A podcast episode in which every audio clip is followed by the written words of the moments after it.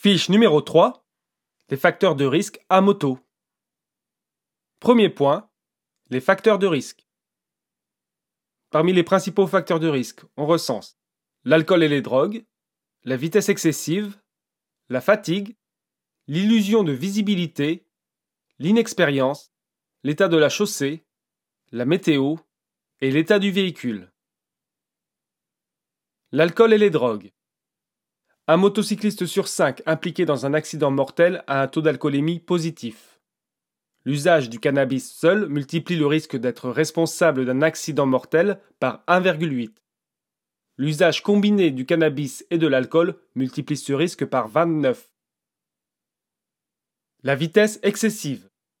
Plus la vitesse est élevée, plus il est difficile d'éviter un obstacle ou de faire face à un imprévu et plus les conséquences de la chute ou de la collision sont importantes.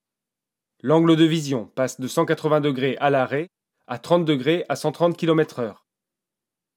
À grande vitesse, le regard se porte uniquement dans l'axe de la voie de circulation. En virage, le risque de déport de sa voie ou de perte d'adhérence est plus important, entraînant un risque de collision de face ou de sortie de route. Plus la vitesse est élevée, plus la détectabilité d'un motocycliste est difficile pour les autres usagers. La fatigue. L'hypovigilance touche aussi bien les motocyclistes que les autres usagers, mais plus rapidement et surtout, elle pardonne moins. Avec la perte d'équilibre, la chute est immédiate. L'illusion de visibilité. Les automobilistes, camionneurs et autres usagers de la route éprouvent des difficultés à détecter les motocyclistes. De plus, le motocycliste s'imagine avoir été vu alors qu'il ne l'a pas été. Avoir la priorité ne suffit pas.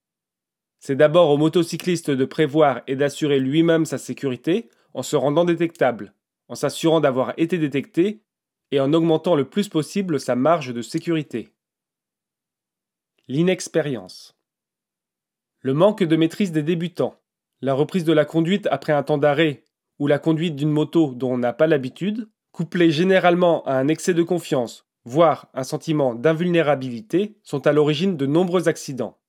Près d'un motocycliste sur dix impliqué dans un accident de la route a moins de six mois d'expérience. L'état de la chaussée. L'adhérence d'une moto est précaire.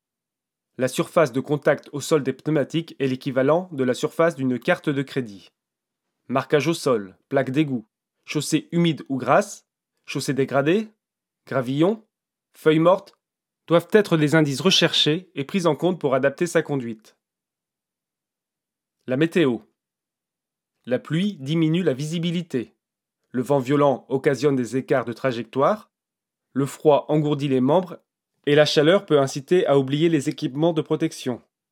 Un temps sec donne confiance et contribue à relâcher la vigilance. Plus de 90% des décès de motocyclistes ont lieu par beau temps. L'état du véhicule. Le bon état technique de la machine est essentiel.